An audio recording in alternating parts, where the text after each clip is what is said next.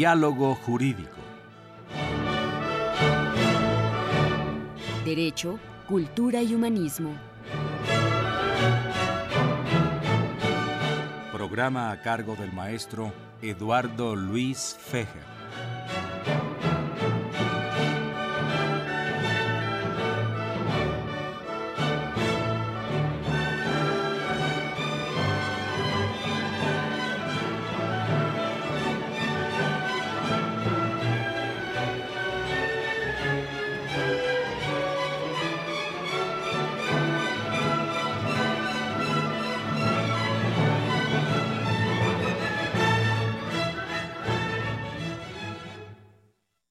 Bésame, bésame mucho.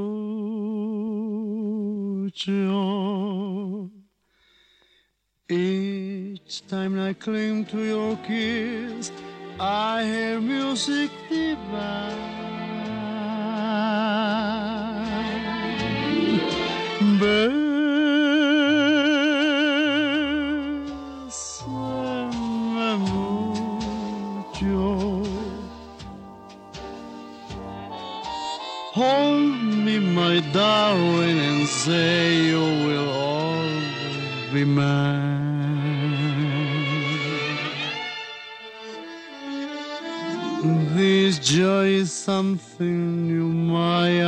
arms enfolding you never knew this thrill before. Whoever thought I'd be holding you close to me, whispering, It's you I adore.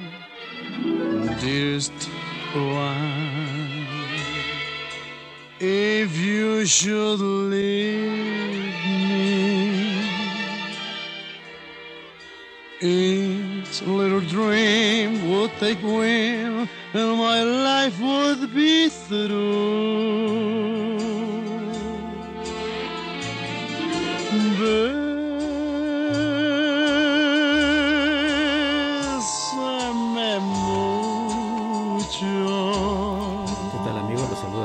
Fejer en esta emisión de la Facultad de Derecho, Diálogo Jurídico con su lema Derecho, Cultura y Humanismo. Felicidad al padre Cronos que hoy apareció romántico. El padre Cronos, don Francisco Trejo, siempre nos trae todo el revestimiento musical de los programas y cada semana le pido su renuncia con carácter revocable. Pero hoy vino muy romántico, así que yo creo que lo vamos a, a felicitar y lo vamos a perdonar una semana más. ¿Verdad, Socorrito? ¿Está usted de acuerdo? Socorrito Montes en los controles, lo saludamos con el afecto de siempre. Pues tres muy distinguidos invitados con un tema espinoso, porque es espinoso el tema. Bienvenida Hilda Pérez Carvajal y Campuzano, distinguida doctora de la Facultad de Derecho, jurista, abogada. Muchas gracias por tu presencia. Muchas gracias. Un gusto, Dina Rodríguez López, doctora también. Así y es. el querido, admirado amigo, gran eh, jurista, dramaturgo, poeta, literato, don José Marcos Barroso Figueroa. Y claro, distinguidísimo funcionario universitario, que por muchos lo fue secretario general de la Facultad.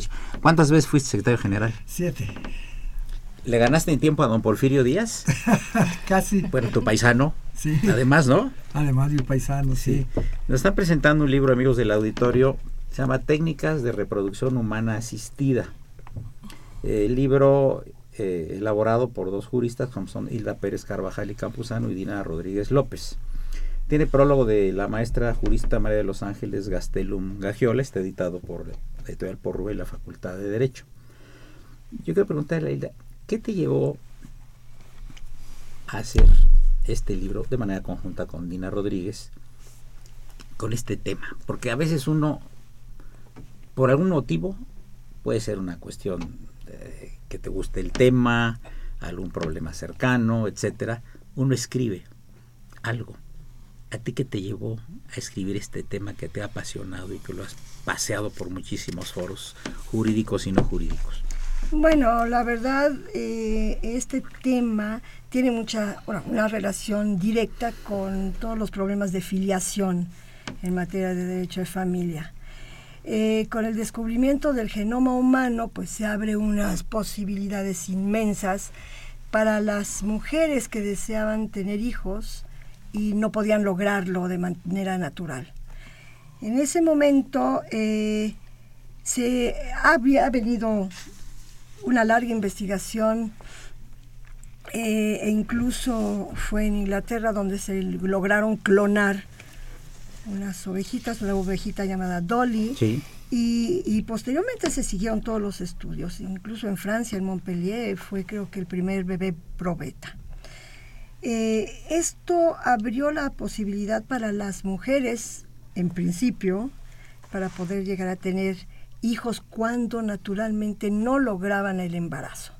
Actualmente, bueno, pues se ha presentado otra, otra posibilidad de que los varones puedan ser padres y varones solteros pudiendo eh, inseminar a una mujer que se preste para ello con sus espermas. Entonces es apasionante porque hay muchísimos problemas reales en los tribunales en relación a la afiliación, a quién pertenecen los hijos que nacen de estas eh, inseminaciones artificiales, que son bueno, in vivo, in vitro, y, eh, se puede hablar de la sustitución eh, maternal, o sea, lo que se llama eh, maternidad subrogada que yo creo que es un término erróneo jurídicamente hablando, pero así es conocida, pero el término correcto sería maternidad sustituta. Eh, ahí es donde también encuentran muchísimos problemas legales en relación, dependiendo de los supuestos que se dan en esta técnica de, de reproducción humana asistida. Aquí revisando el libro en, el, en, el, eh, en la parte de- del índice, no encontré, a lo mejor está en algún otro lado, alguna referencia al problema religioso, porque también puede tener implicaciones de carácter religioso. Sí, como no. Por ejemplo, si una mujer católica le aporta su esperma a un musulmán o de otra religión. No sé qué opina el maestro Barroso Figueroa al respecto. Bueno, antes que nada, agradecimiento por estar mediante una invitación más que gentilmente recibí en este programa que tiene tanto crédito y es tan difundido. Gracias. Agradezco pues cumplidamente y qué bueno que en esta ocasión sea en relación a la presentación de la obra Técnicas de Reproducción Humana Asistida, de la que son autoras la maestra Hilda Pérez Carvajal y Campuzano y la también maestra doctora Dina Rodríguez López. A la primera tengo el gusto de conocerla desde hace largo tiempo. Conozco de su profundidad en el estudio, de su penetración en los temas fundamentales del derecho familiar y además eh, he compartido con ella jurados a nivel eh, licenciatura y también en el posgrado, de manera que he sido testigo de sus brillantes intervenciones, de sus interrogatorios tan agudos. Lamentablemente no he tenido contacto suficiente con la doctora Dina Rodríguez López, pero por sus frutos los conoceréis, dice el Evangelio. Y realmente este libro es maravilloso. La cuestión religiosa es una implicación adicional en la que uno raramente piensa, porque generalmente ve los aspectos jurídicos y eh, técnicos en el sentido de, de la fisiología. Pero no cabe duda que también es un elemento muy importante a considerar. Eh, me parece que la gente que tiene un hijo abriga la confianza de que pro profesará la misma religión. Sin embargo, en este caso sería otra distinta. Difícilmente yo creo que podría alguien donar ya sea un óvulo, ya sea espermatozoides, si no eh, es con eh, la seguridad de, de, sobre todo personas que son muy religiosas, de que se emplearán para un nuevo ser que profesará la misma religión. Sí, pero ahí se presenta una serie de problemas porque pon tú que, que eh, la, la, persona que gestó tenga una reclamación, la, la, madre a la que le van a entregar el bebé tenga otra reclamación y el padre que es de otra religión tenga otra reclamación. Ante qué tribunales, con qué derechos puedes reclamar. No sé qué opine Dina al respecto. Sí, efectivamente, lo que tratamos de exponer en el libro, en un apartado tercero por ahí, es una serie de principios éticos jurídicos que, que, tocan este tema. Quizá no se llevó al punto de lo religioso porque a final de cuentas se deriva de parte de la ética, se fundamenta incluso en los principios religiosos. Y efectivamente, todas las técnicas dan pauta a la transgresión de dos elementos fundamentales del ser humano. Es el derecho a la identidad. Y la identidad encierra incluso lo que usted está comentando, porque mi identidad proviene quién es mi papá, quién es mi mamá. Y humanamente estamos asociándolos al padre que me engendró a través del espermatozoide y la madre que aportó el óvulo y que me gestó. Pero con estas técnicas se trastoca todas estas cuestiones de tal manera que en la concepción y nacimiento de un ser humano pueden estar implicados hasta cinco personas. ¿Cuáles serían las cinco personas, Dina? Vamos a suponer, tenemos una fecundación in vitro, en el laboratorio se unieron el espermatozoide y el óvulo de dos personas, distintas a dos personas solicitantes que serían una pareja, un esposo, una esposa o pareja, ¿verdad? tenemos a cuatro personas. Y aún así, todavía a una madre subrogada o, o gestación este sustituta, la contratamos para que sea meramente una madre obstétrica, es decir, ella dio nada Como más. un horno para sacar el pan. Exactamente cinco personas eh, aquí involucradas en el posible nacimiento de un ser humano. y como usted comenta, cinco visiones del mundo, cinco religiones, cinco códigos de ética, etcétera, etcétera. Y ese menor está involucrado con los cinco. Y cuando se hace su derecho de identidad, en algunos países, este, cuando se hace uso de estas técnicas, se firma un contrato de confidencialidad para que esa persona cuando sea mayor de edad pueda este, acceder a ese registro, el antecedente de las personas que colaboraron en su nacimiento, por ese deseo de saber quién viene. Entonces podría eventualmente saber o tener contacto con estas cinco personas y ahí es en donde llega esa, esa conjugación de todos sus orígenes, de todas sus identidades. Y puede ser, como dice, que participa un católico, un musulmán, un budista, un cristiano, ¿verdad? Y, y, y, con todos ellos se tendría que, y obviamente si hablamos de que esa persona entre en contacto con ellos, pues obviamente su mundo relacional va a ser el padre cristiano de acuerdo al, cristianismo, el budista, etcétera, etcétera, ¿verdad? Entonces es muy interesante. De hecho, esto también se preserva para efecto de que la persona también conozca su identidad biológica, por aquello que ahorita está muy de moda el mapa este, genético y a lo mejor saber este, qué antecedentes biológicos puede estar en riesgo. Este, en mi gestación puedo tener antecedentes de diabetes, de cáncer, de algún síndrome o alguna situación. Por eso es que en algunos países los códigos procedimentales de estas técnicas implican esta reservación de la información. O sea que ya vamos a pasar al primer este corte musical.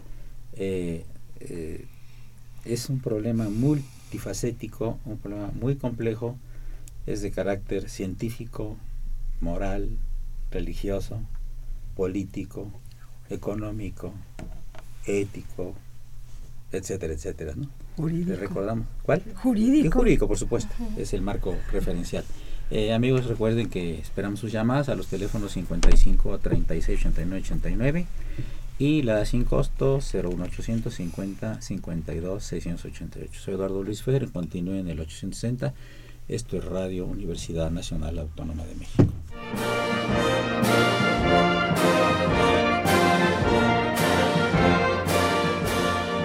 Su opinión es importante. Comuníquese. Nuestro número 5536 8989.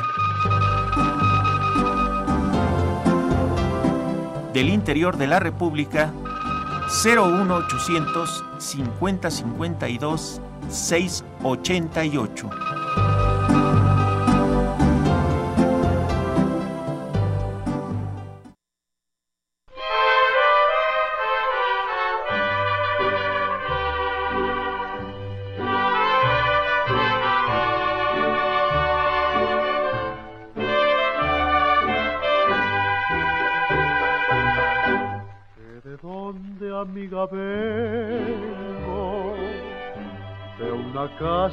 Que tengo más abajo del trigal,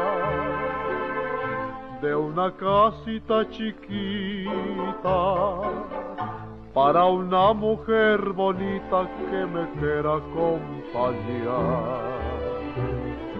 Tiene al frente unas parras donde cantan las cigarras y se hace polvito el sol.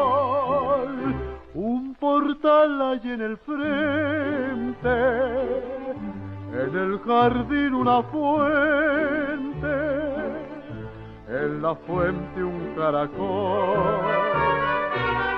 Piedras las tienen cubiertas y un jazmín hay en la huerta que las bardas ya cubrió. En el portal una maca, en el corral una vaca y adentro mi perro y yo. Bajo un ramo que la tupe, la Virgen de Guadalupe está en la sala al entrar ella me cuida si duermo, me vela si estoy enfermo y me ayuda a cosechar.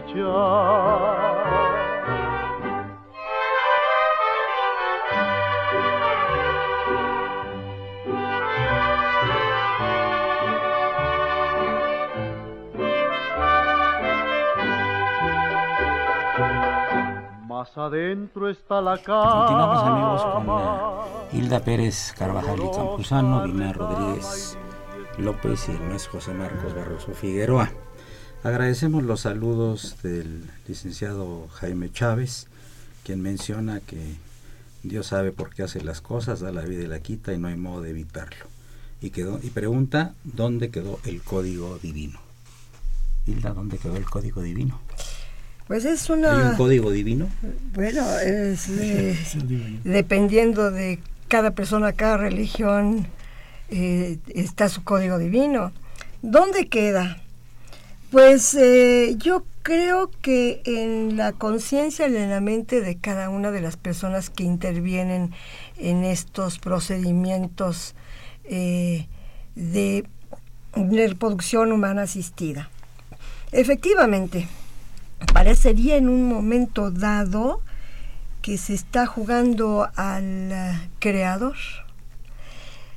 E, es, terrible. Ah, aquí en el libro se, se habla de todo lo que implica los bienes jurídicos tutelados. ¿Qué bien jurídico es el que se va a tutelar? Si el de la posible madre biológica, el posible padre biológico, o terceras personas, eh, tratándose de maternidad eh, sustituta llamada subrogada. ¿Dónde queda el código divino? Bueno, pues en, la conciencia de cada uno de ellos.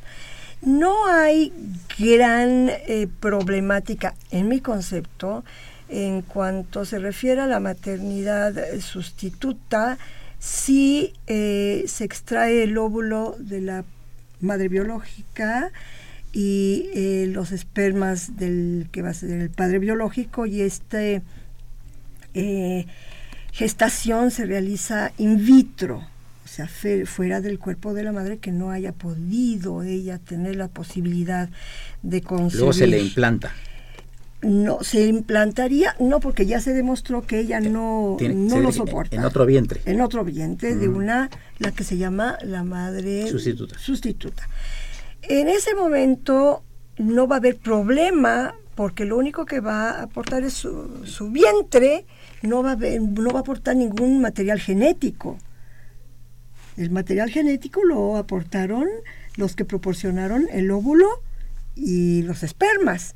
Y eh, en forma in vitro se realizó la gestación y ya el, eh, óvulo fecundado, eh, que es el embrión, se le va a implantar a esta tercera mujer. Claro. Que va solamente a llevar a cabo el, eh, proceso de gestación. De, gestación sí. hasta el nacimiento. Sí, pero Pepe, Pepe Barroso, este, Eh, ¿Qué, pasa sobre el libro? ¿Qué pasa? Sí, perdón. ¿Qué pasa si la eh, persona que presta su vientre se encariña en los nueve meses con el niño y cuando nace dice, pues este niño es mío? ¿Ante qué autoridad se puede recurrir? ¿Ya está esto legislado debidamente? ¿Está en proceso? Mira, aquí en el Distrito Federal no lo tenemos. Hay un proyecto de sobre maternidad subrogada se llama, lo cual es una aberración en la denominación. No hay maternidad ni subrogación.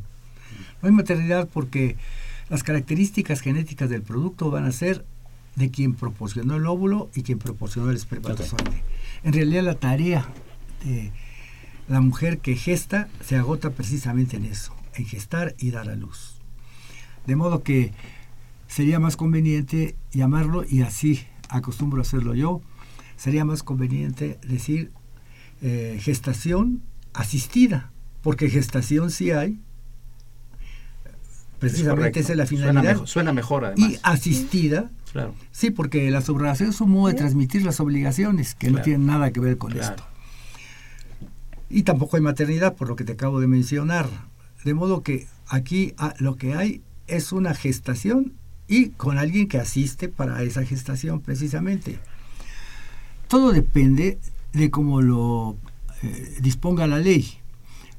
En los métodos de reproducción asistida, cuando se habla de que alguien proporciona eh, elementos eh, genéticos, se refiere a los espermatozoides. Sí, sí. Si cuando una mujer quiere fecundar su óvulo, eh, y si es casada se requiere el consentimiento del marido, pues entonces se fecunda con los espermatozoides del donador y lo que dispone la ley en este momento es que ese donador se convierte en un extraño al respecto del producto y la, atribución de paternidad es al marido.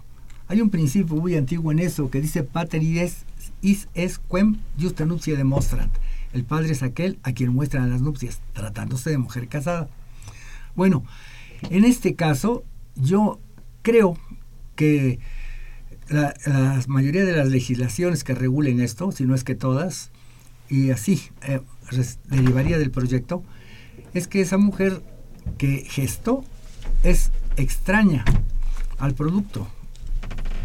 De modo que quienes se atribuirían jurídicamente la paternidad y la maternidad son los que encargaron, los que gestionaron el nacimiento de la criatura.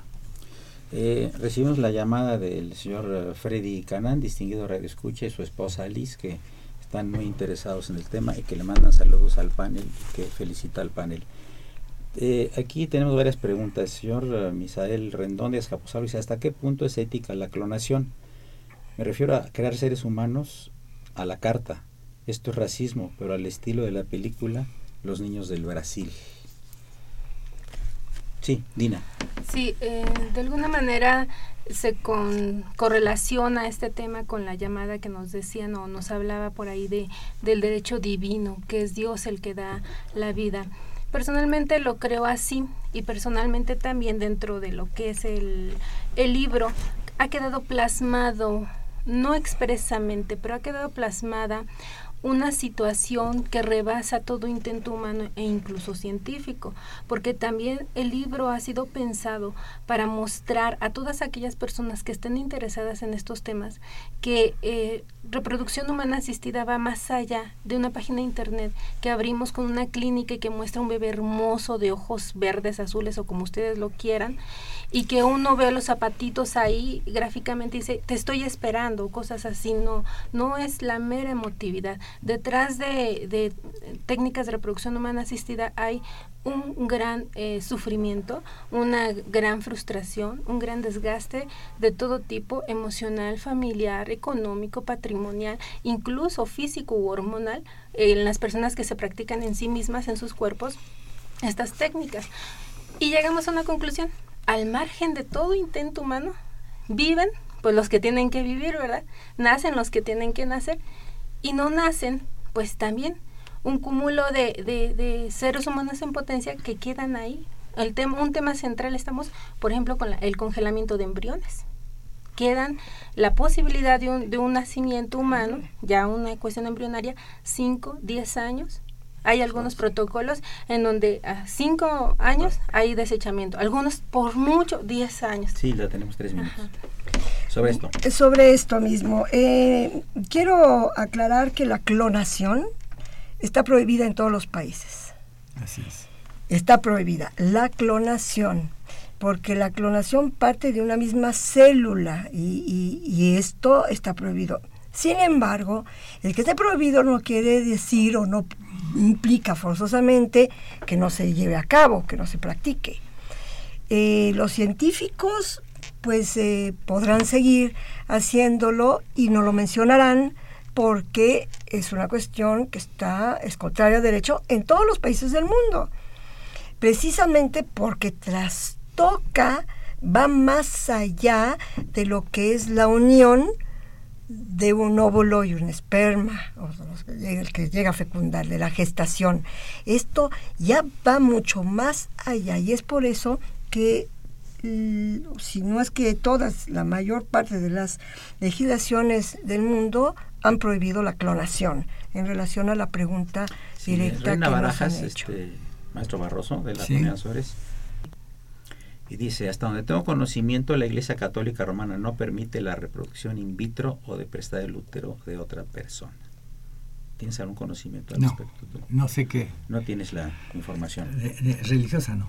O sea, ¿alguno de ustedes la tiene? Yo creo que no, no hay prohibición alguna ¿eh? en relación a esto. Que le van a mencionar a, a qué sacerdotes que van a querer practicar un, un sí. procedimiento eh, quirúrgico, científico para poder llegar a tener un hijo. No, no, por lo menos no se ha pronunciado, que yo sepa, la Iglesia Católica pro, eh, prohibiendo eh, alguna de estas técnicas de reproducción humana asistida. Sí de la clonación, ¿eh? Sí de la clonación. El profesor Jorge Ramírez, profesor del CCH, nos señala el programa de la semana pasada. Tratamos sobre la expedición punitiva que... Mm para, con 15, 20 mil soldados quisieron detener a Pancho Villa después de su incursión en Columbus. Ajá. Y es Nuevo México y, y, se trató el tema, además estuvo aquí el nieto de Pancho Villa, uh uno de los nietos, y pregunta si Tomás Villa, es antropólogo, historiador, nieto de Pancho Villa, tiene obra escrita y de ser así, ¿dónde se consigue? Le vamos a preguntar al padre Cron si le damos la información un ratito más. Amigos, llegamos a la parte media del programa. Les recordamos que es el programa de la Facultad de Derecho, que se encuentran tres muy distinguidos juristas, tres doctores en Derecho, Hilda Pérez Carvajal y Campuzano, Dina Rodríguez López y José Barroso Figueroa. Soy Eduardo Luis Fejer. Continuamos en unos minutos. Gracias.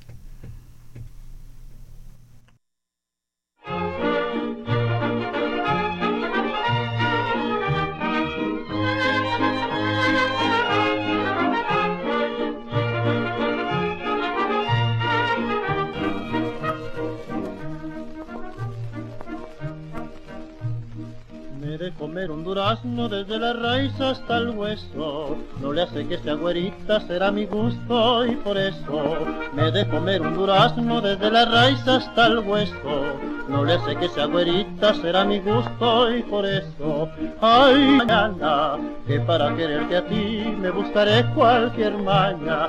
Ay, dime que sí, no le hace que sea mañana, que para quererte a ti me buscaré cualquier maña. La voy a ver, la voy a hablar para un asunto particular. La he de decir, la he de jurar, que hasta la muerte yo la he de amar.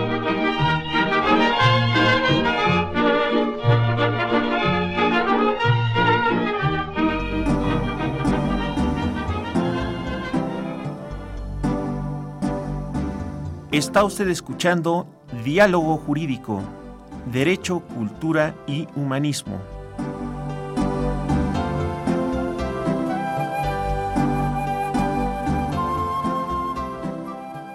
A través del 860 de AM. El alma mater del cuadrante.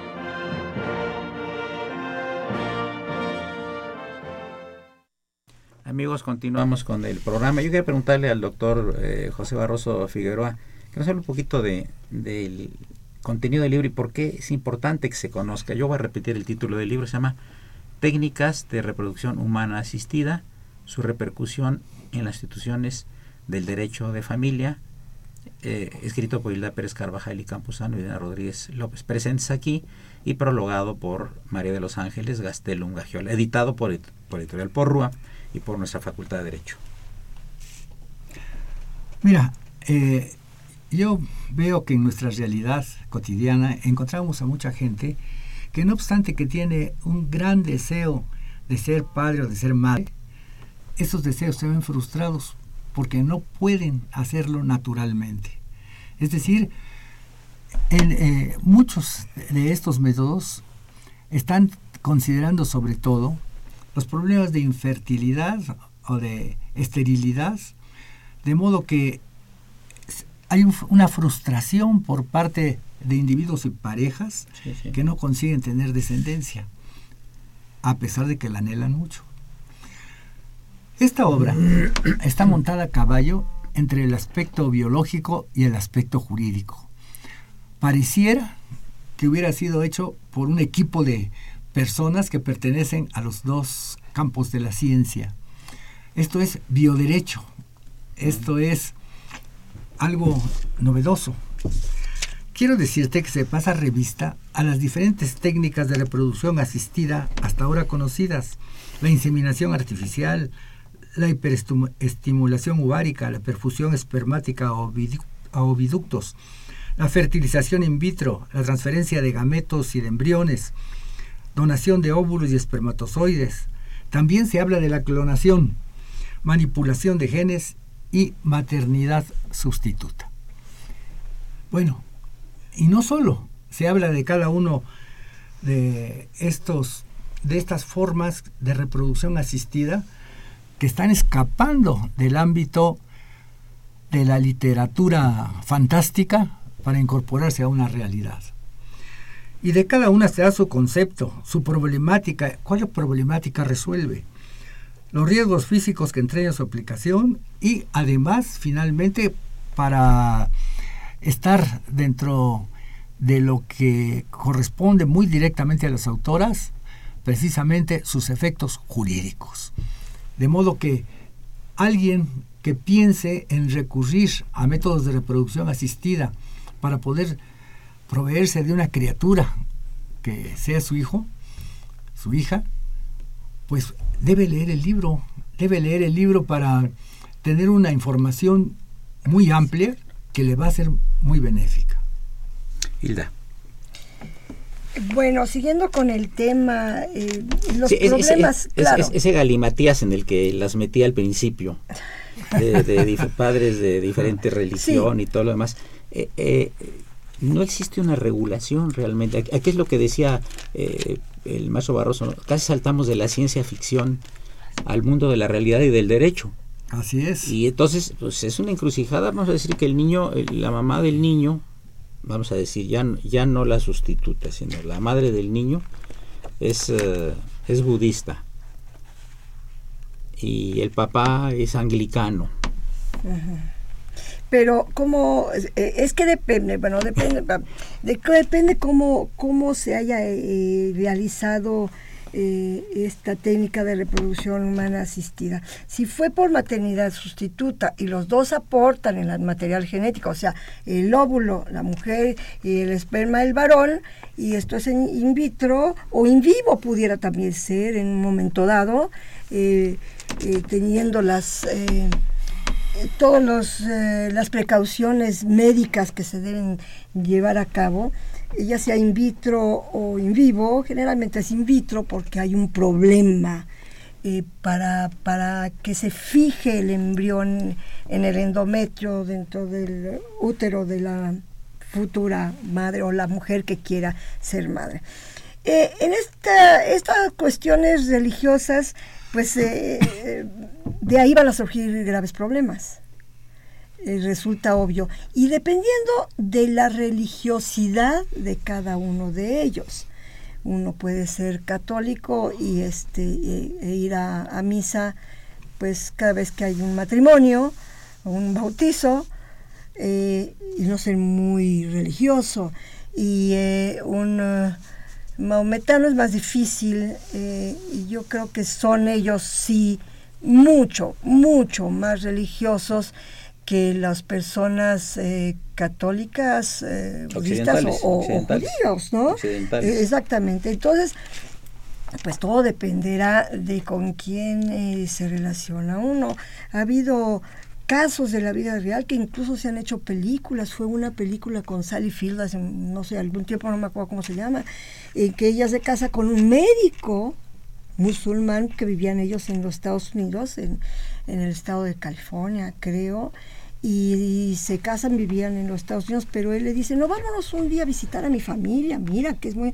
Y no la deja ya salir de este país árabe. Así es. Eh, y ella, después de mucho tiempo, logra huir, pero con unas penurias bien tremendas, incluso hace creerle al marido que se ha convertido al Islam. Al Islam y que profesaba y que ya se vestía, se tapaba la cabeza, pero en realidad no, no se había convertido, ¿no? Bueno, este tipo de problemas pueden surgir, obviamente, dependiendo de la religión y de la religiosidad de cada uno de ellos. Preguntarle a Dina una cosa, este, eh, la madre que aporta el vientre para la gestación, asistida cobra. Así es, así es. En, este, me, me, parece muy interesante, ahorita acoto un poquito lo que me comentaba mi coautora, pero efectivamente tenemos legislación de Tabasco tenemos legislación de Tabasco. ¿Cuál es la legislación de Tabasco? ¿Qué consiste? Código Civil, donde reconoce expresamente este pacto de voluntades entre una pareja solicitante y una madre mm. que está gestando para asistir este, este nacimiento. Se genera una serie de hipótesis, hace la referencia a que el embarazo se cuida, se provee, demás.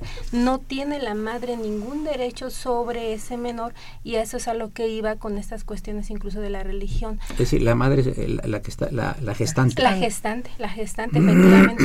En todo esto de las técnicas de reproducción también hay una cuestión que va a estar llegando a los tribunales, si no es que ya está llegando.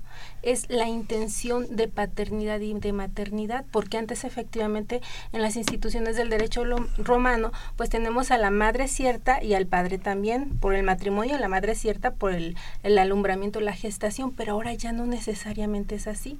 Y tenemos el vínculo biológico y que también está rompiendo con, por ejemplo, una una, demanda de estado de hijo o de, reconocimiento de paternidad o ahorita de maternidad, por el vínculo biológico tampoco ya necesariamente va a ser así porque ahora se está preponderando en Europa las cuestiones de la intención de la paternidad o de la maternidad, ya lo comentaban, el término paternidad y maternidad están cambiando a no necesariamente lo biológico, sino realmente que era mi intención que tu nacimiento arrojara que tú te llegaras a mi familia para yo entonces ejercerte o ejercer sobre ti la filiación de padre y madre. Por lo tanto, es lo que comentan. Como en un, en un tribunal puede irse a decir una persona, decirle a, de sorpresa a un varón, tú eres mi padre porque tú donaste en tu época universitaria tu, tu esperma para la ciencia, ¿verdad? Dice, no, no puede ser así porque esa persona aportó para la ciencia, para, para una cuestión de banco de semen, pero nunca para generar la paternidad con una persona determinada. Es algo así que se va a estar estableciendo. Así que la religión, que las personas tengan los donantes de óvulos o de espermatozoides, pues queda un poquito de lado o vinculada a esa, a esa relación filial que se pretendía. El, último, el, el, código penal, el código civil, perdón, del Estado de Tabasco es el que menciona esto. Sí. Que es el más avanzado en la República. ¿No hay ningún otro código que mencione eh, esto? Hay algunos otros ¿Ah, códigos. Bueno, en el del Distrito Federal eh, está la propuesta, se aprobó, pero no se ha publicado. Entonces quedó, ya tiene como cuatro años, cuatro o cinco años, que no, no, no ha salido, no se ha publicado y mientras tanto... ¿A qué crees tú que se deba? Eh, yo creo que es precisamente por esta cuestión económica que eh, usted, maestro Fejer, ha mencionado. Eh, principalmente porque lo que querían plantear en los legisladores del Distrito Federal es que fuese la maternidad subrogada o sustituta o gestación asistida eh, que, no, que fuese de manera gratuita. Difícilmente se da esto. Eh, difícilmente se da esto. ¿Qué mujer se va a prestar a llevar nueve meses en su vientre con toda la problemática de un embarazo? Eh, salvo que sea su madre o su hermana o una prima que esté muy cercana para que esto no... Porque cualquier otra mujer eh, fuera de esta relación va a querer tener un beneficio económico, si no, no se va a prestar a ello. El señor Mario Reyes de Guajimalpa, ¿qué pasa cuando una persona registra como propio un hijo que le fue cedido voluntariamente por la madre? ¿Ella lo puede reclamar como propio? Sí, por supuesto, por supuesto, ante un juez de lo familiar, eh, presentando... O sea, le cede el hijo y después se arrepiente. Pero es que los hijos no se pueden ceder legalmente. claro, sí, se los cede de hecho. Y entonces, ¿qué va a reclamar la verdadera madre, la madre biológica? Pues un juicio ordinario civil de reconocimiento de la maternidad. ¿Cómo lo va a acreditar? Pues actualmente con mucha facilidad con la prueba del ADN, del ácido desoxirribonucleico, y que se acredita con un 99.99% de efectividad que ella va a ser la madre biológica y obviamente podría y en cualquier momento reclamar. el, mismo eh, señor Jaime Chávez dice exactamente como cuando llega el fallecimiento, prolongar la vida de forma artificial, porque ir en contra de la naturaleza. Eh, yo no veo tanto que se vaya en contra de la naturaleza el que se pueda llevar a cabo estas técnicas de reproducción humana asistida, porque que eh, para eso está la ciencia. Es como decir, eh, yo sufro de una migraña terrible y, no me puedo tomar nada porque mi religión no me lo permite, mis creencias. Y, bueno, lo hay en algunas no, sí, ya lo sé. denominaciones protestantes no, permiten las transfusiones. Pues sí, eh, o que no se vaya a permitir una cesárea en un parto difícil, difícil porque entonces ya no sería natural. Eh, entonces sería una cirugía que se le reviente a uno el apéndice y no pueda uno tener la cirugía de extracción de apéndice porque no es natural. No, creo que las técnicas de reproducción humana asistida sí van a solucionar en gran parte todos esos problemas cuando una pareja eh, se ama y quiere tener el fruto de su amor teniendo un hijo propio. Eh, básicamente, y en relación a, lo de extender la, vida en forma artificial, eso sí es distinto. Claro. Eso sí es distinto, porque está una persona, me imagino que en, el momento, en la etapa terminal, y extenderle la vida en base a tubos o a respiradores artificiales, eso sí me parece, en mi criterio, que podría eliminarse. Eh, que no hablemos de la eutanasia como tal, pero sí de una forma de aliviar al, al enfermo, que ya lo hay eh, regulado. Está la... Eh, sí, tiene un nombre. Este, este, lo que, que, se inscribe que se en los hospitales sí, sí claro sí, sí, eh, se señala bueno el certificado de maternidad no no no no, no, en relación a la prolongación de la vida artificialmente. hay un término ahí especial. Amigos llegamos a la penúltima parte del programa. De, inmediatamente le doy la palabra después se llama maestro. voluntad anticipada, eh, pasando este corte musical le daremos la palabra al maestro Barroso Figueroa. Gracias. la voluntad anticipada. Ya no hay. se llama voluntad Está usted escuchando Diálogo Jurídico, Derecho, Cultura y Humanismo.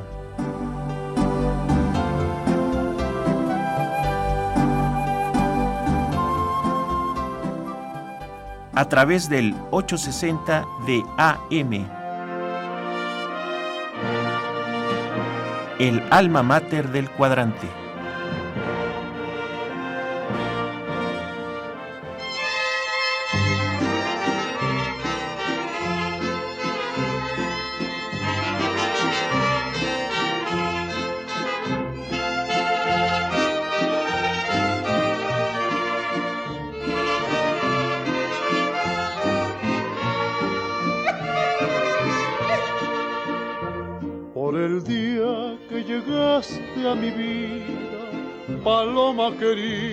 Me puse a brindar y al sentirme un poquito tomar, pensando en tus labios, me dio por cantar.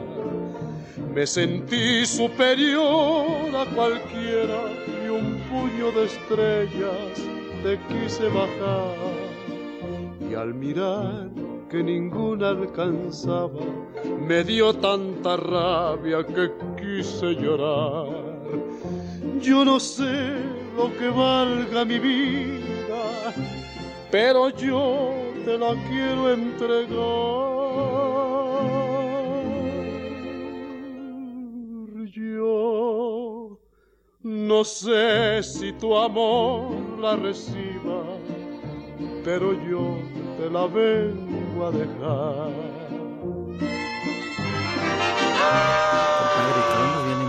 El día de hoy con Pedro Infante y bueno, no, no, no, qué maravilla.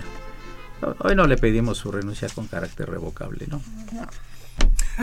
Bueno, sí se la pedimos, pero con carácter revocable.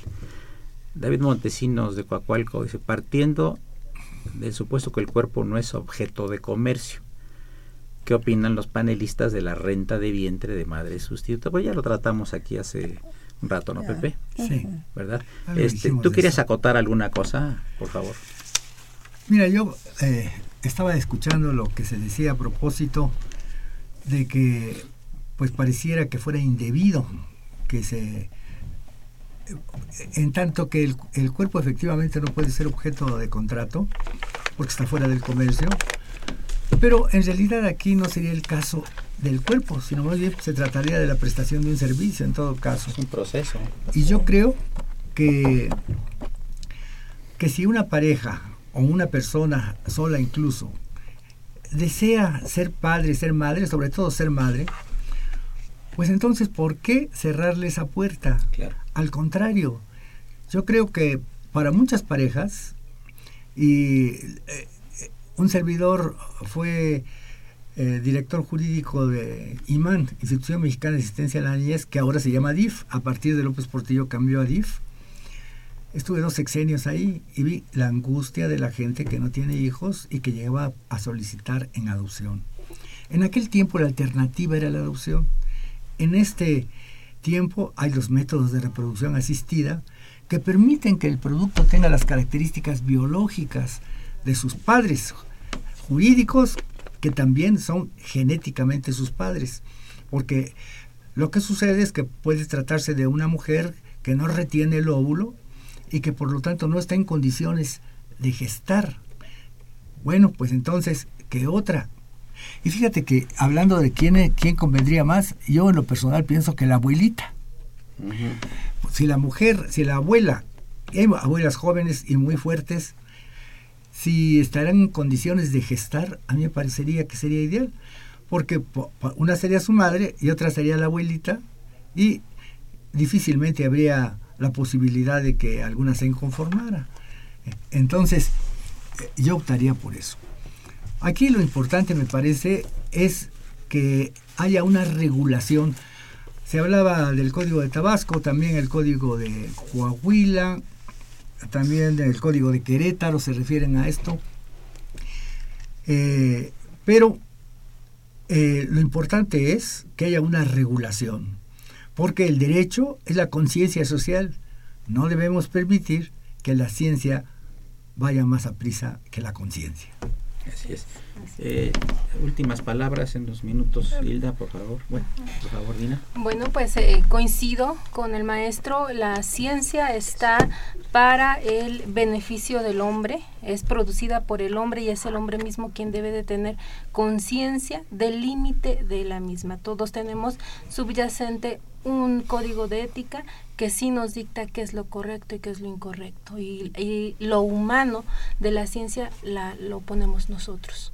Al margen que ya subraya que también hay eventualidades que la ciencia no maneja, no es la panacea. Ahora, ahora Hilda, también esta cosa del genoma humano va a presentar en el futuro también muchas complicaciones, porque si en el genoma humano te van a decir eh, a partir del nacimiento puedes tener tales enfermedades y te vas a morir aproximadamente en tal época, eso también puede causar una serie de problemas. Eh, por supuesto. Gravísimos. Por supuesto. Y es aquí donde yo creo que las técnicas de reproducción humana asistida podrían servir para eh, ver si conviene a esta pareja procrear. ¿Por qué? Porque con el genoma humano efectivamente es como un mapa, es el mapa de cada uno de nosotros, la proyección que pueda llegar a tener.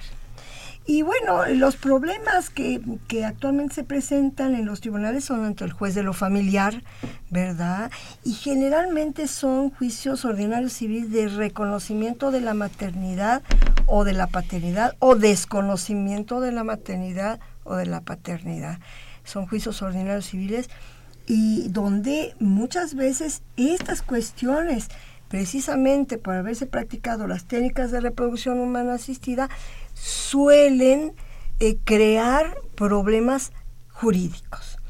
Quiero hablar también de la posibilidad de que dos varones actualmente eh, quieran ser padres, que ya en el Distrito Federal se acepta el matrimonio de personas del mismo sexo, se ha visto que que las personas del mismo sexo, bueno, pues tienen eh, los mismos derechos que los heterosexuales. Tenemos el caso incluso de un cantante, Ricky Martin, conocido, que tiene ya dos hijos biológicos de él. Obviamente. Michael Jackson. Michael Jackson. Eh, ya tuvieron que encontrar forzosamente a una mujer para procrear ellos, ¿no?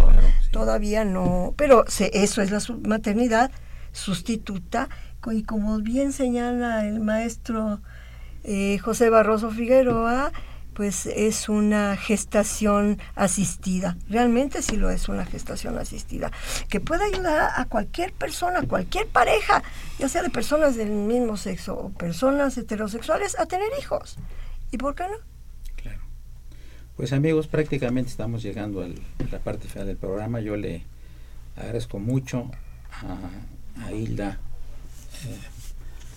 Pérez Carvajal. Pérez Campuzano. Pérez Carvajal y Pérez Carvajal y Campuzano, perdón.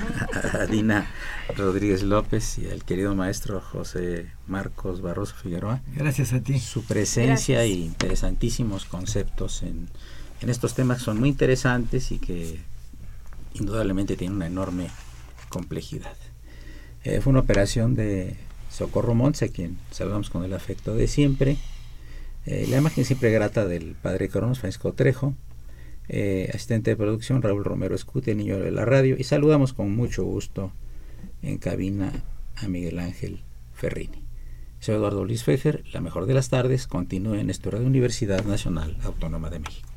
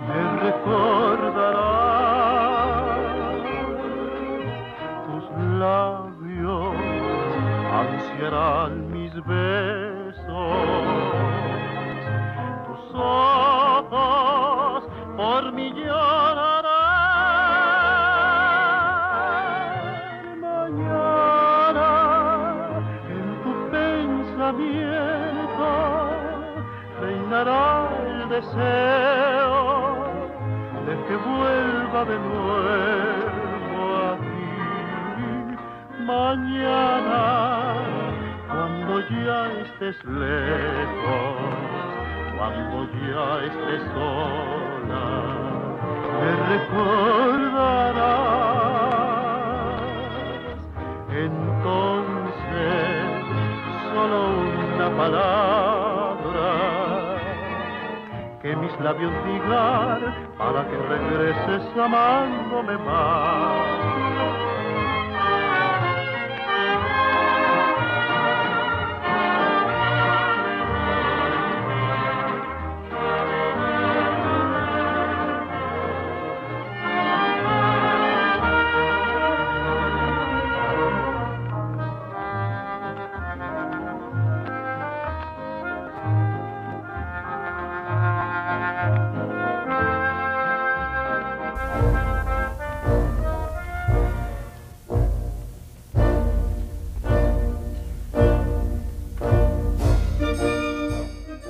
Diálogo Jurídico fue una coproducción de Radio UNAM y la Facultad de Derecho.